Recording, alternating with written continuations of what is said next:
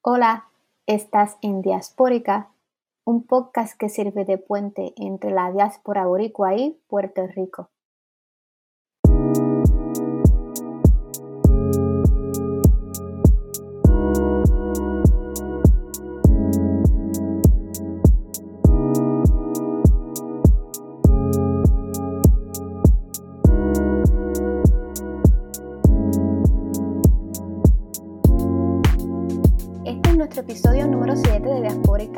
Podcast, un podcast que tiene el fin de darle una voz política a la diáspora puertorriqueña. Para mantenerse conectados con Diaspórica, puedes ir a la página web diaspórica.caproni.fm. Síganos también en los medios sociales, en Twitter, arroba pr-diaspórica o búsquenos en Facebook. También nos puedes buscar en las plataformas de Stitcher, Amazon Music, Pandora y Apple Podcasts. Y en Diaspórica estamos súper contentas porque hemos tenido un buen recibimiento del público que está evidenciado en que llevamos menos de un mes cuando nuestro primer episodio salió y estamos cerca de los 1000 downloads. Hasta ahora tenemos 980 y los downloads, de acuerdo a las estadísticas del episodio, han venido de no solamente de Estados Unidos, en su mayoría han sido Estados Unidos y Puerto Rico, pero también Alemania, Francia, Bangladesh, Turquía, España, Suecia y Dinamarca. Así que saludos a todos los que nos están escuchando a, través del el mundo. Y para mí esto significa que hay una necesidad dentro de la comunidad de la diáspora de escuchar estas conversaciones. Y aquellos que también están interesados en la realidad puertorriqueña, aunque no sean puertorriqueños. Así que hoy vamos a hablar de un tema muy importante en Puerto Rico, si usted está familiarizado o familiarizada con la situación de Puerto Rico, es de todos conocidos que el tema de la corrupción es uno que aflora en nuestras conversaciones constantemente. Pero nos hemos preguntado, ¿cómo es que conversamos sobre la corrupción? Cuando hablamos del tema, ¿nos culpamos a nosotros mismos los puertorriqueños? ¿Será algo que cargamos en nuestro ADN? Hablamos solo de la corrupción de los políticos de Puerto Rico y en eso nos ofuscamos y nos olvidamos de cómo Estados Unidos contribuye a la corrupción del gobierno de Puerto Rico, porque para bailar tango a veces hacen falta dos. Nos hemos preguntado si la forma en que hablamos de la corrupción le da excusas al gobierno de Estados Unidos de mantener control sobre Puerto Rico. Así que para hablar de este tema tenemos con nosotras a Cristalis Capielo Rosario. Cristalis, bienvenida a Diaspórica. Muchas gracias, gracias por la invitación. Cristalí es profesora de Arizona State University. Su grado doctoral es en Consejería de la Psicología de la Universidad de Georgia y sus temas de interés es en el tema de la psicología latina, los procesos de migración y el impacto de la colonización en la salud mental. Recientemente, Cristalis y compañía publicaron un estudio sobre cómo se culpa al puertorriqueño por la corrupción en Puerto Rico. Y yo, siendo trabajadora social, psicoterapeuta y apasionada por la justicia social y muy interesada en los asuntos políticos, me identifico con Cristalis y su trabajo. Y pensaba que sería importante que el público entendiera por qué quienes estudiamos la salud mental y el comportamiento humano, entendemos es importante discutir los temas políticos también. Así que, Cristalis, eh, quería preguntarte, ¿verdad? Eh, dentro de tu experiencia como eh, profesional de la salud mental puertorriqueña que ha migrado a los Estados Unidos y entiendes el colonialismo, ¿cómo el tema de la corrupción y el colonialismo en Puerto Rico es un tema de importancia para la salud mental de los puertorriqueños? Sí, eh, este, es importante eh, hablar de estos temas porque la política determina cuál es la política pública, ¿verdad? Las leyes, los reglamentos, las acciones, las instituciones que llevan a cabo, ¿verdad? Estas, estas leyes y reglamentos. Eh, y sabemos que estos tienen una gran influencia en el bienestar, en salud, la salud de la persona y tanto también como en el acceso a los diferentes recursos eh, que mantienen no solamente la salud física, sino también la salud mental eh, de todos, eh, incluyendo nosotros los puertorriqueños. No, con la pregunta que, me hiciste, sea, ¿cuál es, cómo la corrupción económica en Puerto Rico eh, es importante?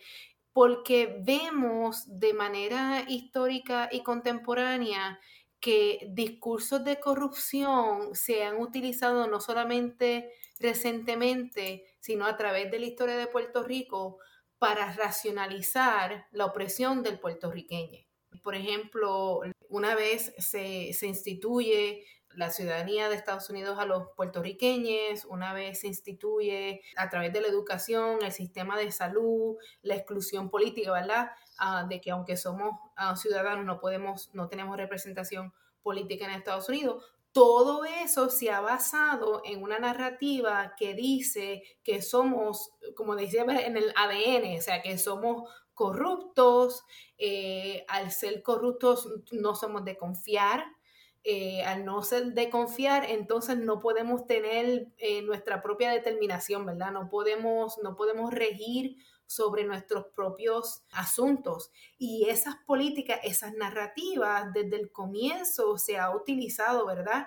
Para quitar poder político, para quitar poder económico y vemos entonces cómo entonces la combinación de falta de poder político y explotación económica ha llevado a las condiciones que tenemos hoy en día, ¿verdad? Donde tenemos una, una infraestructura de energía que no sirve, no hay infraestructura, una infraestructura de carreteras, escuelas cerradas, una economía en quiebra y todo eso siempre se ha, otra vez, se ha basado en esa, en esa lógica, en esa narrativa de que no podemos y la razón por la cual no podemos regirnos a nosotros mismos es porque somos corruptos, es porque tenemos algo deficiente dentro de nosotros mismos que nos, nos permite eh, el poder tomar buenas decisiones, eh, el autogobernarnos. No, eso me hace pensar un poco, uno, en, que también eso tiene un impacto en, la, disponibilidad de servicios de salud mental, ¿verdad?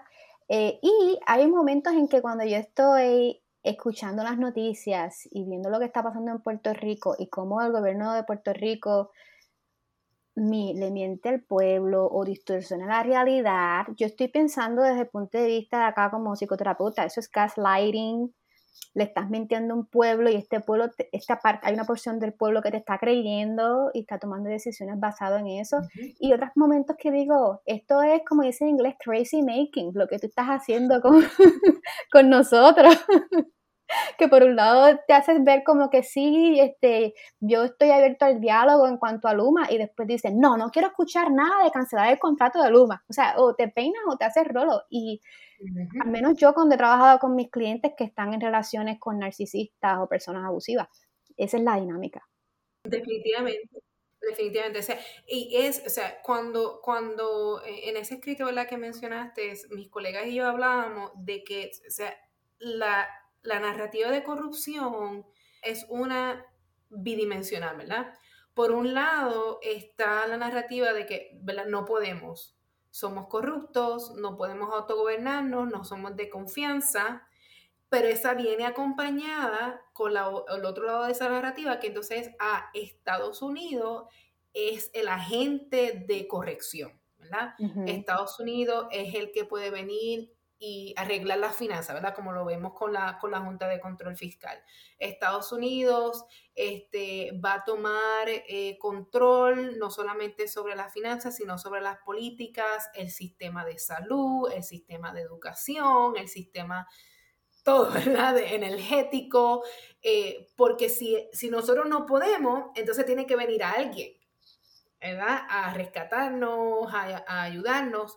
Eh, y no solamente, no solamente yo hablo de esto, sino que hay muchos otros puertorriqueños que hablan de este tema, que eso ha servido para entonces restringir el acceso que tenemos los puertorriqueños, ¿verdad?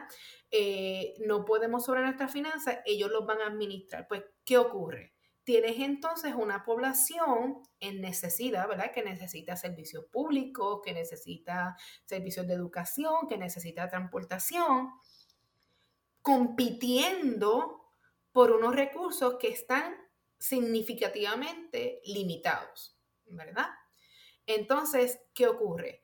Ahí es donde entra eh, nuevamente la política en Puerto Rico, porque lo que vemos históricamente y aún eh, hoy en día es que entonces los políticos en Puerto Rico, que usualmente es una casta blanca, es una casta este, más adineradas, que han tenido acceso a mejor educación, eh, o vienen acá y se, a Estados Unidos se educan, bueno, regresan.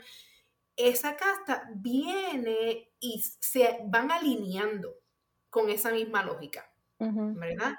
Eh, y entonces lo hacen porque entonces así tienen acceso y pueden controlar, aunque no es completo, ¿verdad? Aunque no es un control completo y es limitado, tienen acceso a los recursos, a los fondos federales, a lo que sea, y entonces administran, vienen tomando eh, como un, rol de subopresor. Entonces ellos vienen al alinearse con esa misma narrativa. En Puerto Rico, ¿cómo es esa narrativa? Ah, que los criminales son los de residencial o los criminales son este, la comunidad LGBT. O, los que protestan. Exacto, o quieren corrompir con la, con la perspectiva de género, ¿verdad? Entonces se alinean con esa narrativa de que socialmente eh, somos corruptos. Ah, pues entonces mano dura contra el crimen, vamos a meternos en los, en los residenciales, vamos a limitar acceso, vamos a limitar todo eso y sigues recreando esta dinámica de poco acceso, de pocos recursos que siguen empobreciendo a la comunidad y como tú decías, afecta la salud mental. Una de las cosas que estamos viendo ahora después del huracán Fiona y bueno, desde el huracán María, ¿verdad? Porque en realidad no, no ha parado, es que la crisis de salud mental en Puerto Rico está ligada, no se puede divorciar de la falta de energía eléctrica, de la falta de, recursos académicos, de la falta de, este, vas por, la, vas por la calle, no hay seguridad, las carreteras no funcionan, hay personas que son profesionales que tienen que trabajar, ¿verdad? Dos y tres trabajos y explotarse para poder sobrevivir. Y eso tiene, o sea, tiene una gran influencia en cómo nuestro bienestar, ¿verdad? Cómo nos sentimos, este, nuestro ánimo, cómo, cómo nos comportamos. Sí, y que parte de lo que hace que, que tengamos eh, una buena salud mental es que las cosas básicas estén cubiertas en cierto sentido. Entonces, si el gobierno de Puerto Rico no puede, lo más mínimo, incluyendo también el gobierno de Estados Unidos, cubrir esas necesidades básicas, no te vas a sentir seguro o segura. Entonces, eh, si estamos partiendo ya de una deficiencia eh, en Puerto Rico para construir esa, salud mental del puertorriqueño. Eh, entonces, en todo esto que tú me estás explicando, ¿hay algo de esto que, hablas que está relacionado a, a la lógica de, la corrupción en la que hablas en tu escrito? Sí, sí, porque, ¿verdad? porque estamos hablando, Es, es, es como una doble moneda una moneda de dos caras, ¿verdad? Está el somos corruptos, Estados Unidos este, es, el, es el agente de, corrección, el agente de, anticorrupción. ¿Qué ocurre? En esa dinámica, eh, lo que surge es que la función o el, rol del, del, colonizador entonces se ofusca, no se ve, ¿verdad? Porque, ¿qué vemos? Cada vez que entonces hay un, gobernador o con Wanda recientemente o los arrestos que, el FBI hacen en, Puerto Rico, entonces eso sirve como, ah, viste, te lo dije. ¿verdad? Sirve como una, como una evidencia de que, de que sí somos corruptos. Entonces, tapa, por decirlo así, ¿verdad? Tapa como la política colonial de exclusión política, ¿verdad? No tenemos, no tenemos voz ni voto. O sea, no, no podemos regir en nuestra política económica. La Junta fue algo que es, ha sido impuesto. Este, no, no podemos decir nada sobre eso.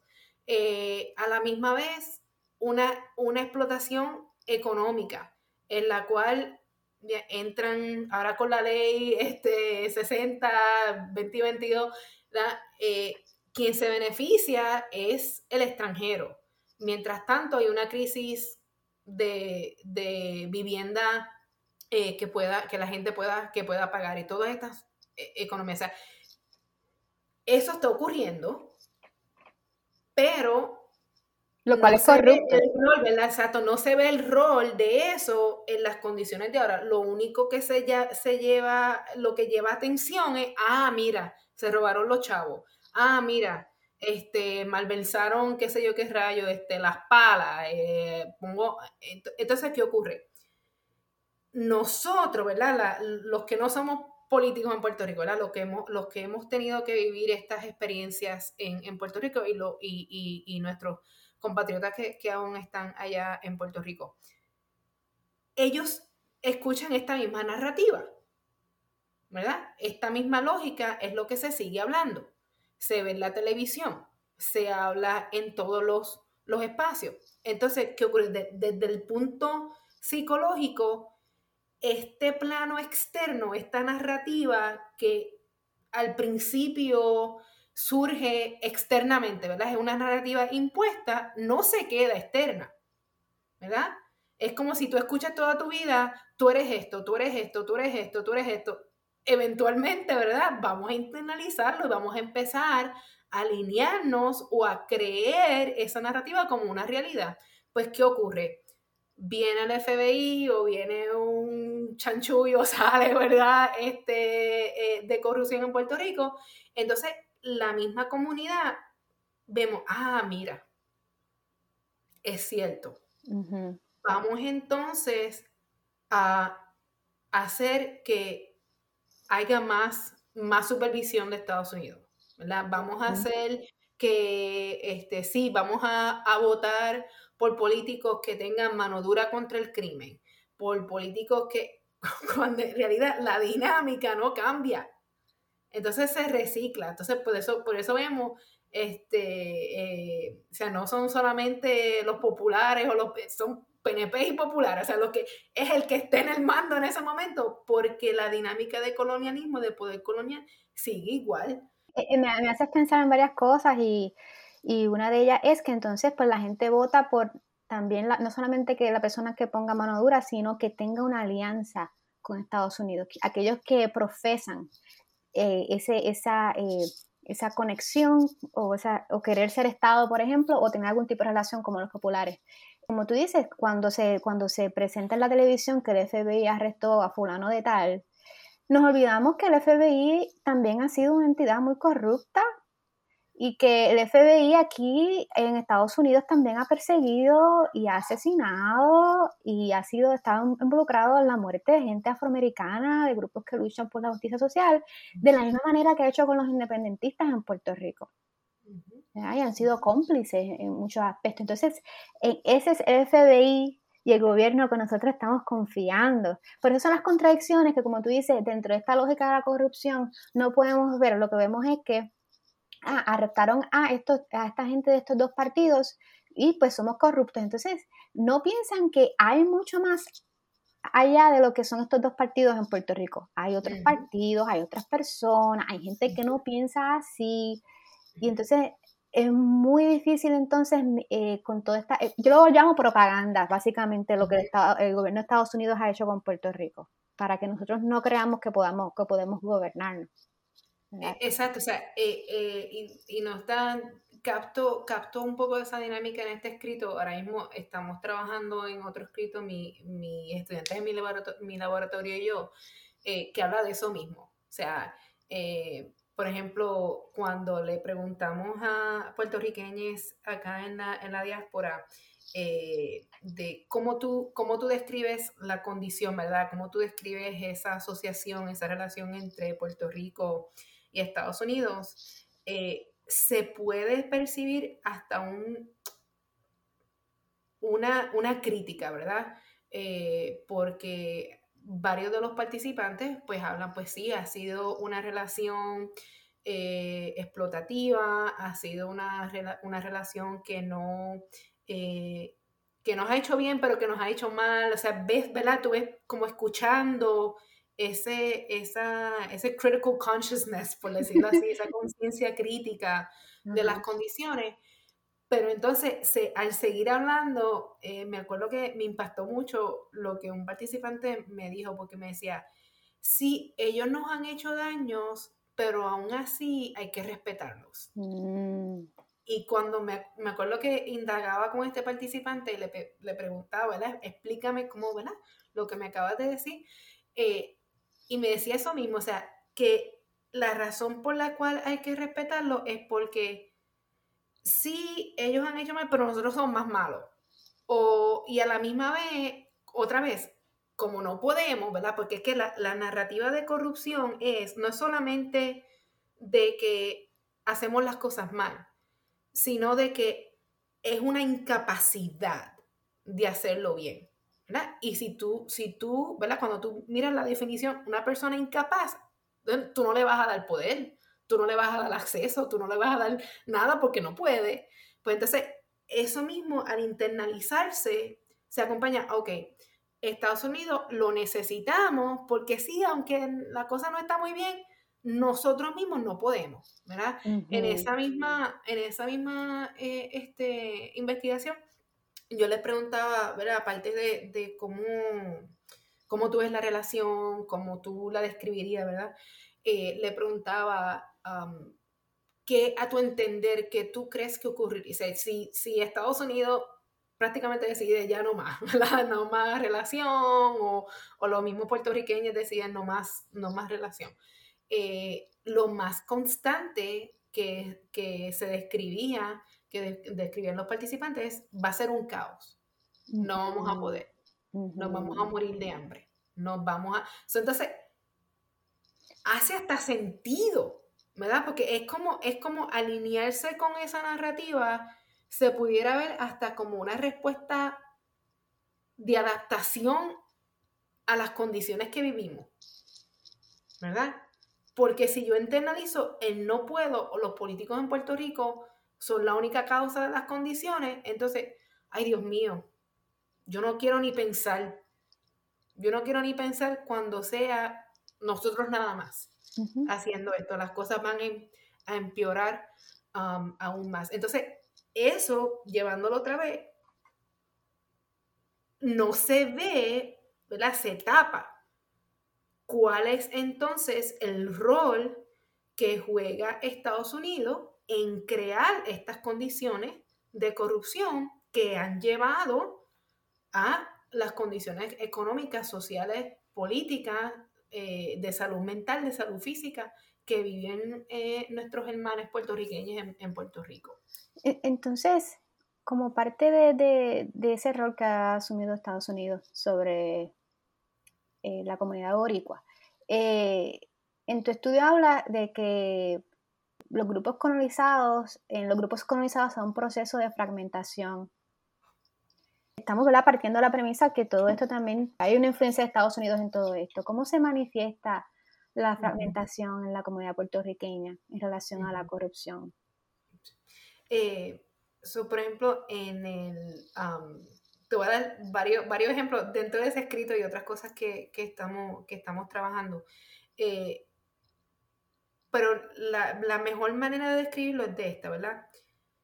Si yo, si lo que yo he internalizado, ya sea porque lo creo como verdad, ¿verdad? Porque ha distorsionado mi sentido de realidad, mi identidad como puertorriqueña, o lo acepto porque es una manera, otra vez, que hace hasta sentido, una, una adaptación dada las condiciones.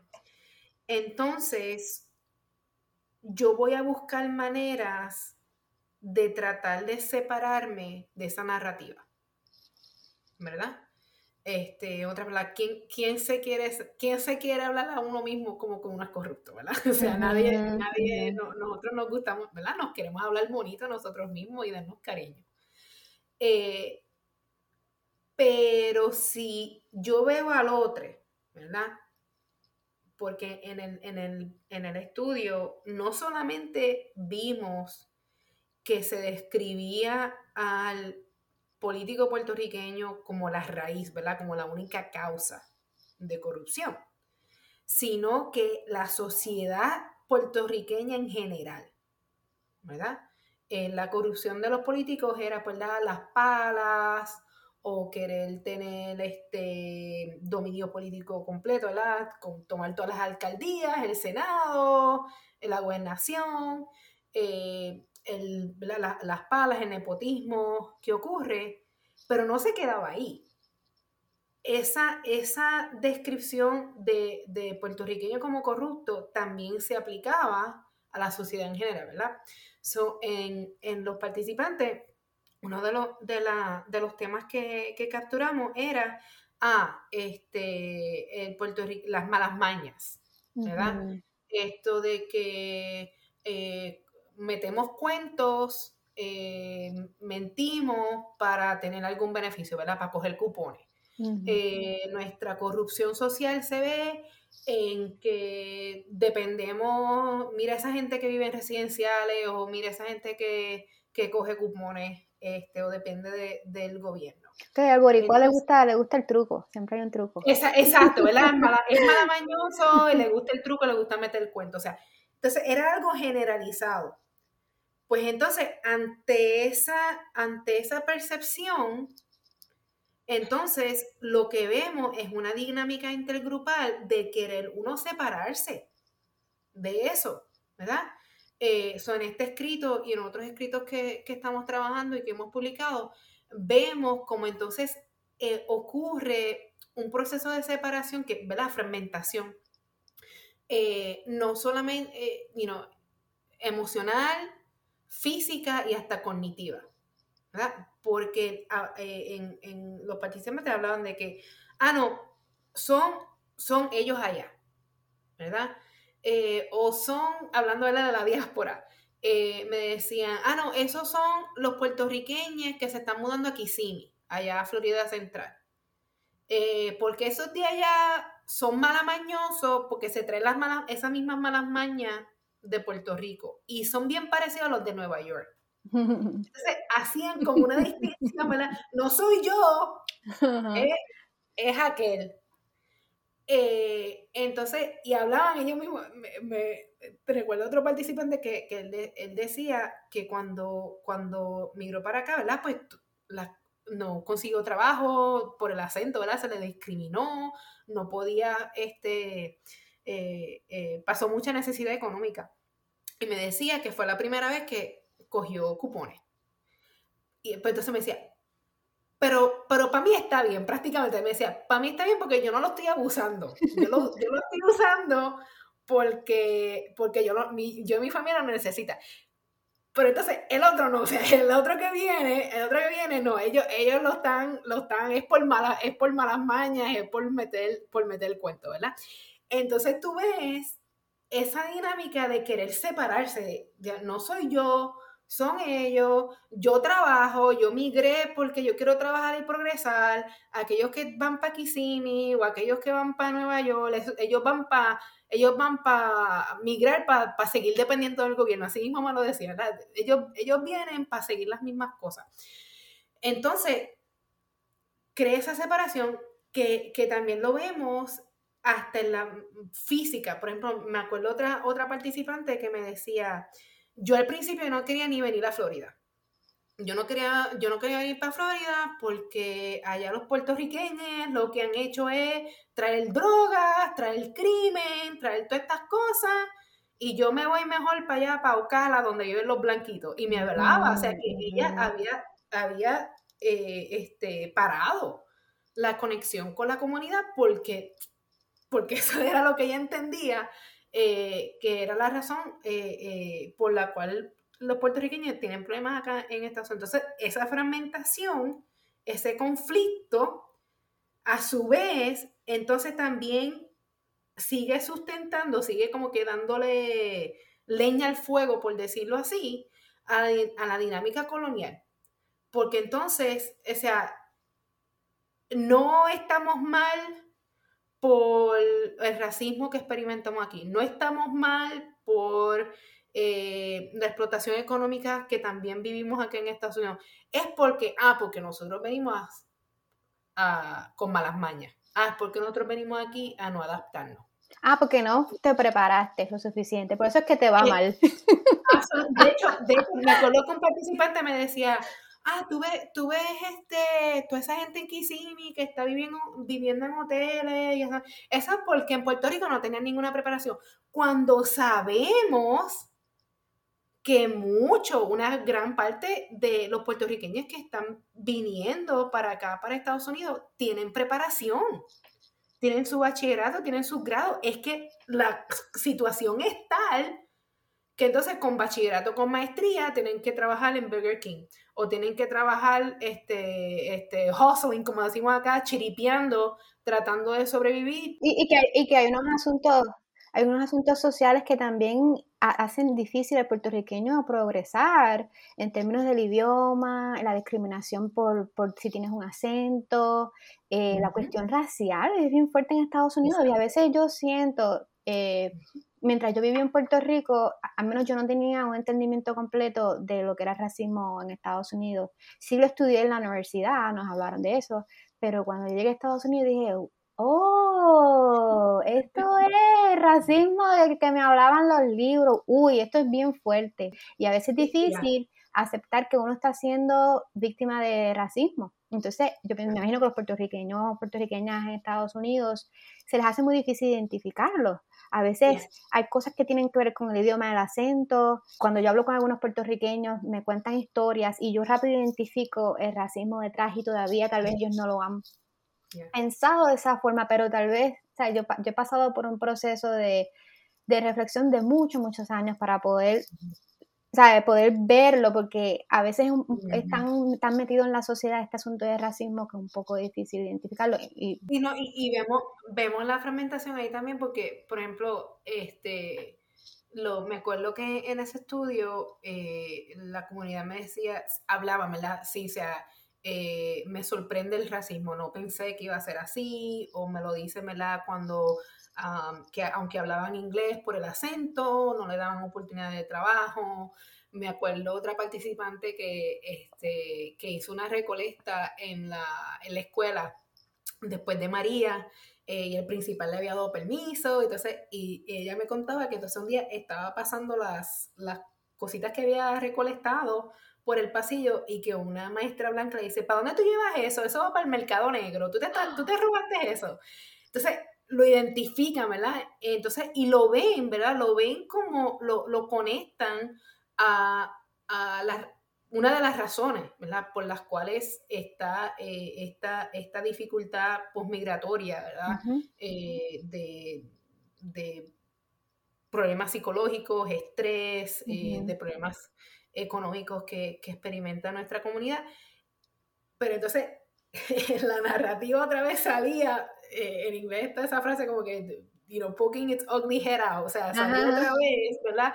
Eh, porque entonces me decían, sí, pero es que es que nosotros también como que no hemos ganado eso, ¿verdad? Era como un boomerang, que siempre se habla, siempre, siempre venía para atrás, porque entonces hablaban de, sí, porque como no hemos ganado esa fama de que somos vagos, de que somos dependientes, de, entonces ahí tú ves la fragmentación nuevamente, ¿verdad? Y ahí tú ves también cómo una vez más esta narrativa de corrupción, está, que es racializada, ¿verdad? Que es, una narrativa de que, o sea, no, no dijeron son corruptos porque somos blanquitos de ojos azules y hablamos inglés. O sea, es una, es una narrativa que se basa en la racialización del puertorriqueño. Entonces, ves ahí otra vez cómo el tapujo, ¿verdad? Cómo se tapa el rol, ¿verdad? La cómo estas dinámicas de poder colonial influyen no solamente, otra vez, en las condiciones en Puerto Rico, sino también las que vivimos acá. Porque no, no es el racismo, no, no es que no, no, no es que no estamos mal porque no nos dan el trabajo por el acento, es porque nosotros, viste, nosotros venimos aquí, no nos adaptamos. Venimos con la mala maña. Creo que mencionaste esto un poquito anteriormente eh, sobre de la dificultad que tenemos de identificar el error que tiene Estados Unidos en la corrupción, cuando vemos esto todo el tiempo en la televisión. Y yo lo escucho todo el tiempo, eh, personas cercanas hablándome de lo, lo corruptos que somos. Una cosa es, ¿verdad?, decir que en Puerto Rico hay corrupción. Eso no, o sea, no se puede negar. Incluso hay eh, uno va a, agencias públicas y hay cosas que no funcionan y uno se, se rompe la cabeza preguntándose por qué esto no funciona. Y, o sea, que eso sí e, es una realidad, pero yo pienso que lo que no estamos mirando es por qué pasa esto. Eh, y entonces en vez de eh, identificar los factores externos que, que, tienen que ver con la manera como hacemos política y cómo está Estados Unidos relacionándose con nosotros, eso es culpa de nosotros, es un déficit individual. Entonces, es, entonces se convierte como un ciclo, ¿verdad? Porque entonces, por ejemplo, con la Junta y las políticas antes de la Junta, era intervenciones de austeridad. Te vamos a cortar de aquí, te vamos a cortar de acá. Entonces, limita los recursos, limita el acceso a, ¿verdad? a lo que se necesita para tener un, bien, un, bienestar, no solamente económico, sino político, emocional, físico. Entonces, está el recurso que está limitado, se pelean los políticos, se pelea hasta la gente, ¿verdad? para tratar de tener algún acceso para poder sobrevivir estas condiciones, viene entonces y se pone a la luz en eso. Ah, mira, ¿verdad? La corrupción. Entonces, ven, eso mismo, nosotros mismos como que nos, nos coopta, nos trae, nos dice, ah, sí, vamos a seguir entonces, vamos a poner, vamos a poner más austeridad, vamos a poner, vamos a hacer más leyes para restringir acceso. Entonces, eso mismo lo usa Estados Unidos para hacer lo mismo. Ah, ok, vamos, vamos a tener más control, vamos a poner más fiscalización. Eh, y nuevamente, o sea, se vuelve en un ciclo de que, o sea, sigue la, sigue la corrupción. Esa corrupción entonces le racionaliza, vamos a poner más, eh, más límites, esos límites crean una, un ambiente en donde nos estamos peleando para tener, para alinearlos con los pocos recursos, como va a surgir la corrupción, viene otra vez, viene otra vez otra intervención más, ya sea de autoridad, de fiscalización, de monitoreo, lo que, lo que sea. Eh, y de hecho, en, los, en los participantes me lo decían así, o sea, eh, y vemos, eh, Pichardo, si no, me, si no, me, equivoco, en el 2018 escribió algo al al, al, al respecto de que mientras más nos alineamos con esas narrativas, somos entonces más propensos a querer mantener esta relación colonial o querer una, una relación aún más fuerte con Estados Unidos, ¿verdad? Te hablaba la de mis participantes que hablan de no podemos, no podemos, no podemos. En el estudio que, del que estamos hablando principalmente, lo vemos en que entonces los, los participantes decían, pues no hay de otra. Entonces Estados Unidos va a tener que simplemente entrar por completo. O sea, en otras palabras, una intervención abierta a Puerto Rico. O sea, como que ahora no hay resistencia ninguna. Es una estrategia de Estados Unidos porque entonces es una forma de que los puertorriqueños no tengan ninguna, eh, ¿cómo se llama?, estrategia de resistencia. Es como que nos, como si una manera de desarmarnos psicológicamente para que ellos puedan entrar. Eh, y, otra cosa que, me, me, recuerdas con todo esto que estás hablando es a, a expresidente de Estados Unidos Donald Trump, cuando él hablaba de, en medio de, un, de, después de huracán, ¿verdad? que estamos en una crisis, que es que, que allá en Puerto Rico son unos corruptos. Entonces hay muchos puertorriqueños que escucharon eso y dijeron, eso es cierto. Sí, sí, pues claro que sí. Mira, dijo la verdad, él dijo la verdad. Entonces, como que, yo como que, ok, vamos a sentarnos a, a desmenuzar esto. En Puerto Rico sí hay corrupción, pero vamos a empezar por quién es el que está diciendo que somos corruptos. Una persona que está en el poder en Estados Unidos, que es sumamente corrupta. Así que él no tiene ningún sentido de ética para hablar sobre corrupción, ni ningún funcionario en Estados Unidos. Vamos a empezar por ahí porque está en Puerto Rico ah, después de una intervención militar, que eso es algo sumamente corrupto. Entonces, entonces ah, por eso dices, hay una cantidad de dinero que se va a desembolsar a Puerto Rico, pero tú lo limitaste porque es que esos son unos corruptos que eso es algo, eso es cruel, estás en medio de una situación de emergencia y vas a controlar esos fondos. Entonces, a veces es un poco difícil, a veces hablar con algunas personas sobre este tema cuando me traen lo que dijo Donald Trump, de que él dijo la verdad, cuando yo le estoy diciendo, mira, esto es, el, el, comentario de por, de por, sí es racista. Porque tienes un hombre blanco en una posición de poder que ha sido racista, eh, como decimos, por segurorum, y y entonces lo usa para, para, para, una forma, para usarlo como una forma de discriminar. Es igual que cuando él decía que los hombres latinos son todos unos este, violadores, los mexicanos son violadores. No puedo decir que no haya un mexicano que no haya violado a una mujer, ¿verdad? Pero, con pero yo no puedo decir que todos los mexicanos son violadores, igual que con los puertorriqueños. Entonces es como que poder un poco separar Sí, el grano de la paja.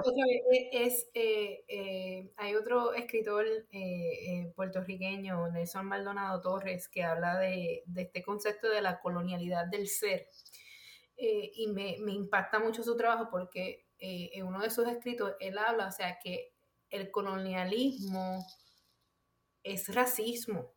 Lilian Comas Díaz, que es una psicóloga puertorriqueña afro, afroboricua, eh, también habla de lo mismo, o sea que el colonialismo es racismo, porque otra vez estas narrativas se basan, o sea, no, otra vez, no es que somos incapaces, pues, es, es porque quiénes somos, cómo nos vemos, cómo nos escuchamos, nuestra cultura, nuestro idioma, nuestro lo que sea.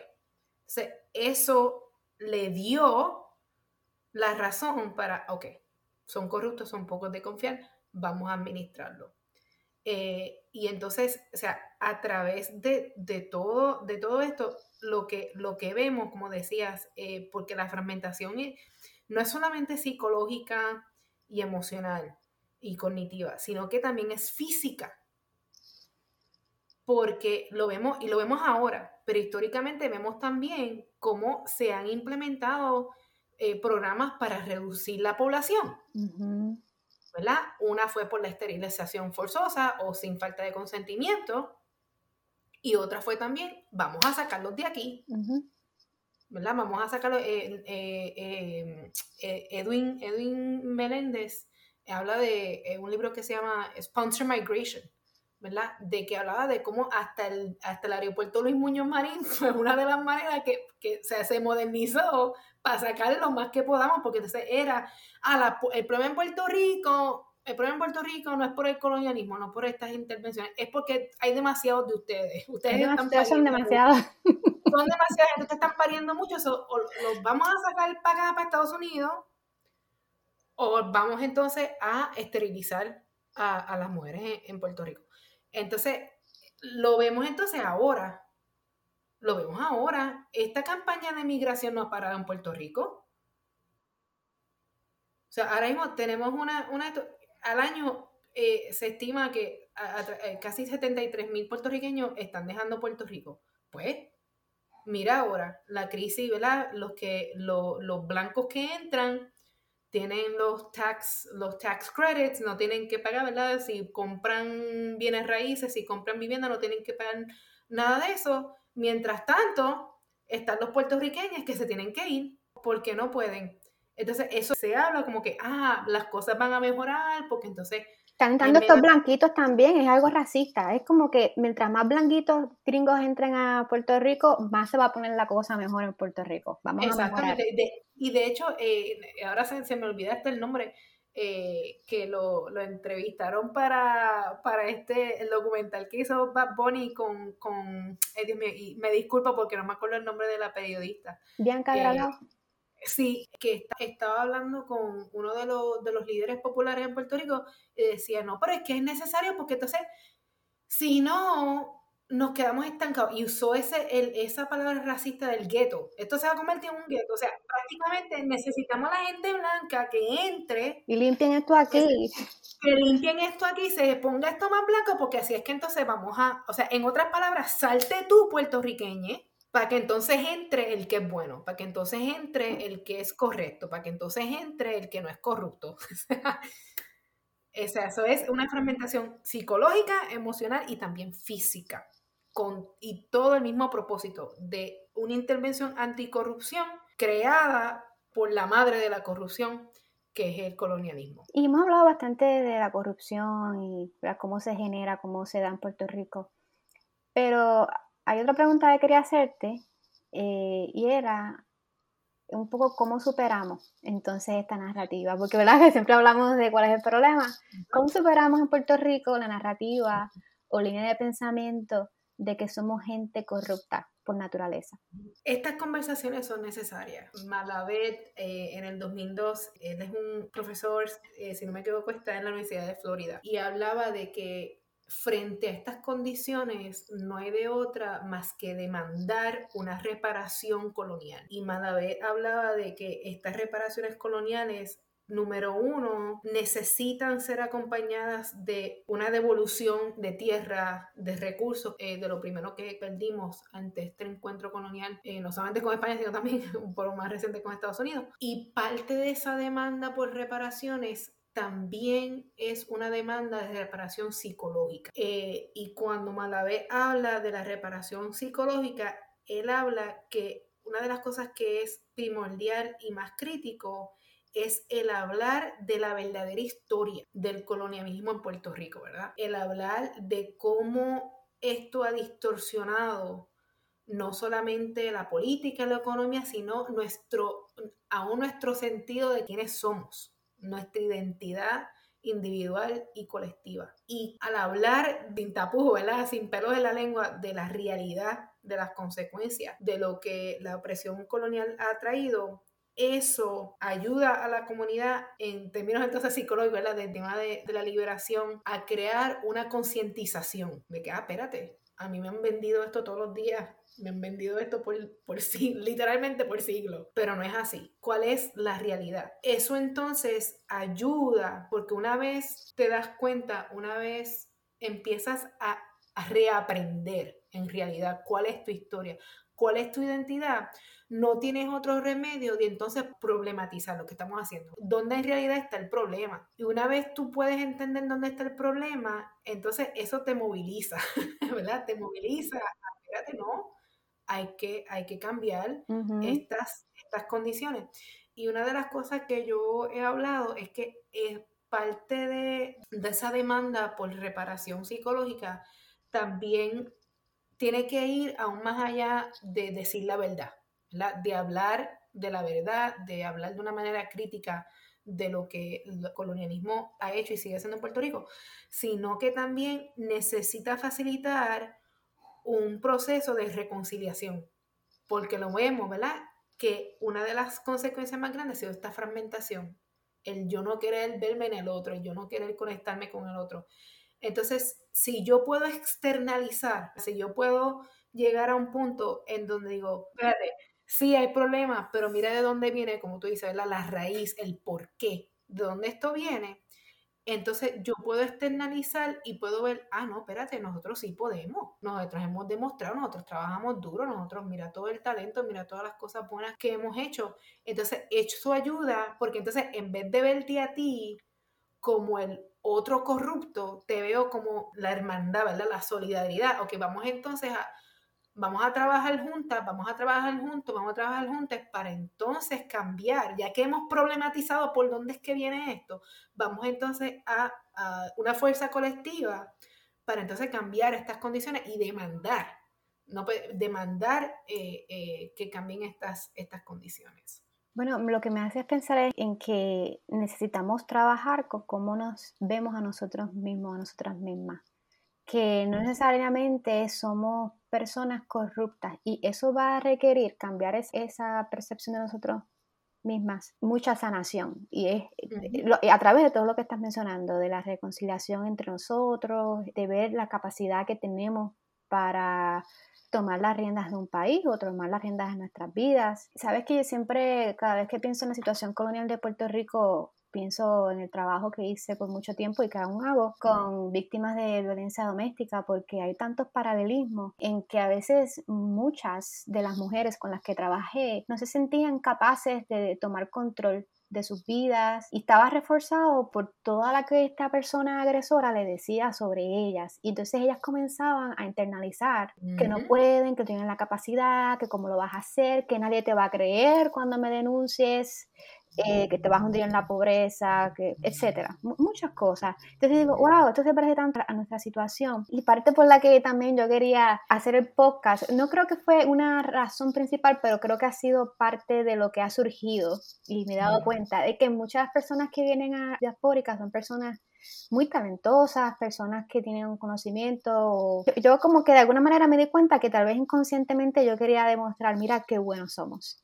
Mira todo el talento que hay aquí. Pues en ese sentido estoy muy contenta de que hayas venido aquí a, a Diaspórica y hayas compartido tu conocimiento con la comunidad boricua en Puerto Rico y fuera del archipiélago.